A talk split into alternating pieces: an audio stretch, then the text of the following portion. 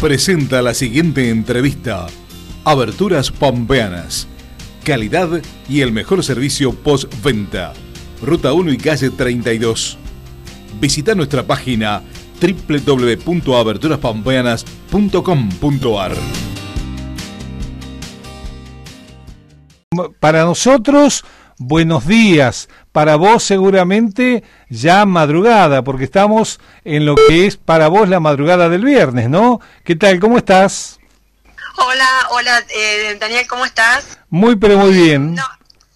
Bueno, acá es, es la mañana, la mañana también, así que, pero ten en cuenta que estamos 15 horas adelantados que ustedes. Exactamente. Bueno, ¿cómo estás todo? Vos es que mi gran duda eh, me llamó poderosamente la atención, eh, porque repasando algunas cosas tuyas, vos estudiaste, eh, naciste acá en General Pico y estudiaste en General Pico.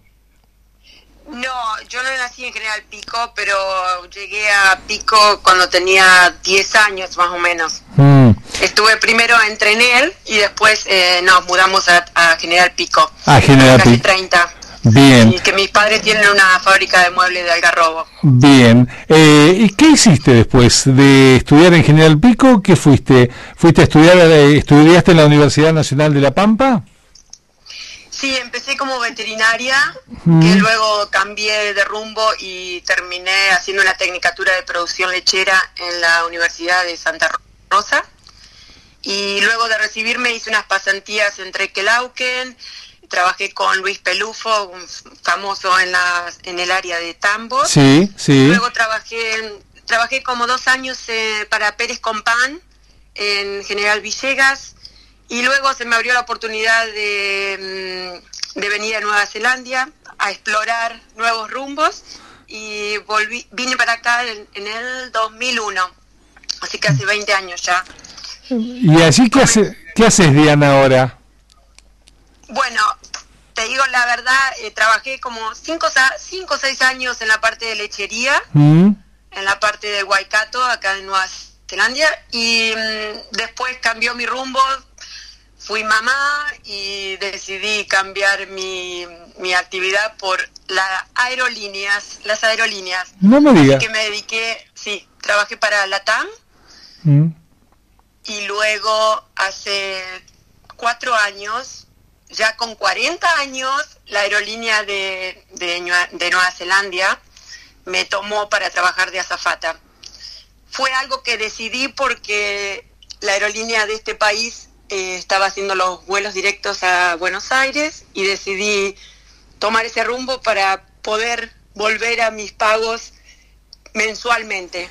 Con y lo así cu- lo hice hasta que COVID nos, bueno, hasta que la pandemia arrancó. Exacto. Con lo cual estabas bastante en contacto con, con tus familiares, con tus amigos acá en la República Argentina, en General Pico. Sí, iba, iba todos los meses, dos veces al mes. Así Bien. que imagínate, salía a caminar con mis amigas ahí en Pico, todo, hacía como si viviera allá y acá al mismo tiempo. Diana, ¿y cuánto hace que no venís a Pico ahora? Y ahora hace desde el diciembre del 2019. Bien. ¿Y estás vinculada todavía a la, al- a la empresa aérea? Eh, lamentablemente todo la- el personal de aerolínea Mm. fue, mm, sí, fue mm, dado de baja, pero no, no obstante vos estamos en una lista y están volviendo a llamar una vez que las fronteras, las fronteras se abran. Sea, eh, ¿Cómo es este momento Nueva Zelanda? ¿Cuál es, cuál es el estatus sanitario que tienen allí? Bueno, te soy, te soy honestamente realista. eh, la verdad que acá no hemos padecido lo que todos ustedes y todo el resto del mundo ha padecido en cuanto a cuarentena, a confinamiento. Eh, realmente nosotros solamente estuvimos seis semanas totales de, de cuarentena estricta, lo cual ustedes están pasando en este momento, que Mm. solamente las cosas básicas están, están abiertos al público para las cosas básicas, supermercado, farmacia y, y para de contar. Mm. Eso fue solamente seis semanas. De, después el resto, eh, vida normal. Vida normal, te digo, hasta mi hija hace un mes atrás fue a un concierto que hubo millones de personas, no millones porque somos poquitos, pero bueno, sí, sí. Eh, y mis amigas en General Pico se, se asustaban y decían, pero ¿cómo puede estar ellos Claro. tanta gente? No, es que acá no hay casos. Claro. Eh, te- la- las fronteras están cerradas y los únicos casos que están eh, existiendo en este momento, que creo que hay alrededor de 20, 22 casos, Mm. es por la gente que son eh, exiliadas, que vuelven al país, pero esos casos están aislados porque están haciendo una cuarentena de, de dos o tres semanas en los hoteles Bien. respectivos. Bien. ¿Los han vacunado? eh, ¿Se ha vacunado la sociedad allí? Eh, hasta este momento eh, se, se- se dio en cuatro etapas. Mm. Eh, lo- los primeros fueron los que estaban en contacto con la, con la frontera, los médicos, eh, enfermeras, eh, y fue así por caso. Ahora ya están terminando la tercera etapa Mm. y, de- y a partir de julio ya arranca toda la población. O sea que no va a haber, eh, viste, por edad, por, por dónde trabajás, si tenés familiares eh, más eh, adultos, eh, no. Mm. Ya a partir de julio ya es todo. No estamos todos vacunados, te aclaro, Sí. te aclaro. Sí. Eh, somos una población de 5 millones 600 más o menos y alrededor de 700 mil recién están vacunados. Bien. Y estamos usando la, mm, la vacuna Pfizer. La de Pfizer. ¿Es la única vacuna que están aplicando allí, Es- Eliana? Sí, es la única. El país eh, solamente optó por, por esta y no va a haber cambios para evitar el, el contraproducente de la segunda dosis. Por ahí, viste, es el manipuleo de papeles y ya. So, Bien. Así que Eh, y, para es la única que va a usar. y para vacunarte te tenés que inscribir, este, o es eh, automático el gobierno te va llamando. En- no, no en las primeras etapas, porque son de, dependiente en dónde trabajes o la edad que tengas o Bien. si tenés algún riesgo en cuanto a salud. Eh, pero ahora, a partir de julio, ya directamente ya se abren para todo el público que no ha sido vacunado hasta el momento. Bien. O sea que no tenés que inscribirte en ningún lado. Está. Eh, por lo que me decís, el comercio, la actividad comercial es normal. ¿Qué pasa con las escuelas? Eh, ¿La actividad en las escuelas es normal? En las escuelas es normal, como, como todo. Mm. Acá estamos libres, Bien. realmente libres. eh, y siempre en, la, en la- cuanto a la escuela, siempre se siguieron dando clases. Desde Bien. el día uno de cuarentena, Mm. lo que se hizo en primer instante fue eh, adelantar un poquito las vacaciones, porque nosotros cada cada, eh, cada sí, cuatro meses más o menos, cada trimestre, tenemos dos semanas de vacaciones. Ah, o sea bien. que en total en el año tenemos cuatro veces vacaciones de dos semanas cada una. Perfecto. ¿Y usan barbijo eh, eh, durante el día o cuando vas a algún lugar? eh, ¿Usan también lo que usamos nosotros, barbijo y distanciamiento o no?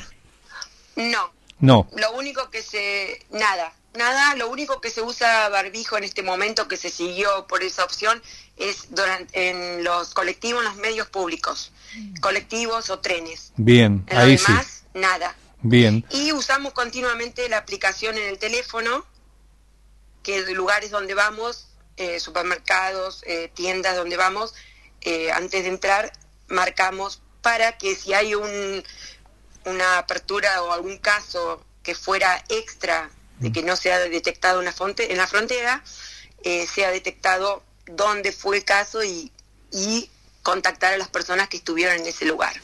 Estamos charlando con Diana Odeto, una trenelense que estuvo mucho tiempo viviendo en la ciudad de General Pico, que hoy está en Nueva Zelanda, desde el año 2001 que me dijiste. Y bueno, ¿y cómo es vivir allí? Digo, porque están, están este, 15 horas adelantados a nosotros, están en un, en un país que, ¿la lengua cuál es? Eh, ¿Qué hablan? ¿En inglés?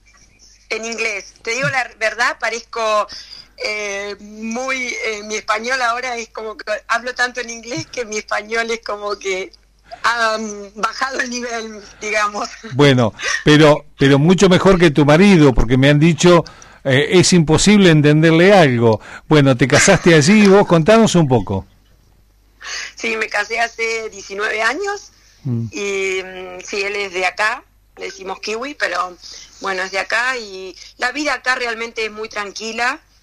eh, se puede pronosticar, se puede decidir a, a largo plazo qué vas a hacer. Claro, Se puede proyectar, se puede planificar. Proyectar a un futuro y, y Claro. realmente se cumple.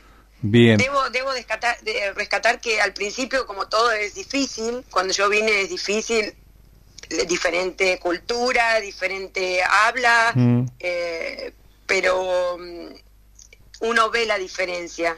Si en un principio yo quisiera volver a mi país, eh, hubiera vuelto a mi país, pero realmente las diferencias son muy grandes. Eh, ¿Son amigables, son amigables, son sociables, este, así como somos los argentinos, viste que nos gustan los abrazos, las reuniones sociales, eh, los encuentros familiares o no, son más fríos? Son más fríos, son Mm. más eh, dedicados a su familia. ¿Mm? y no tanto el tema de amiguero como somos nosotros de estar siempre en contacto con gente que necesitamos Está. esa esa vibra que nos hace ser argentinos Eh. Claro, claro. Eh, ¿Qué te pasó en los cambios, digo, que has tenido en estos en estos años, en est- eh, con, por ejemplo, con, con las costumbres nuestras? Eh, ¿Qué pasa con el mate, con el alfajor, con los alfajores, con el dulce de leche? Eh, ¿Cómo es allí?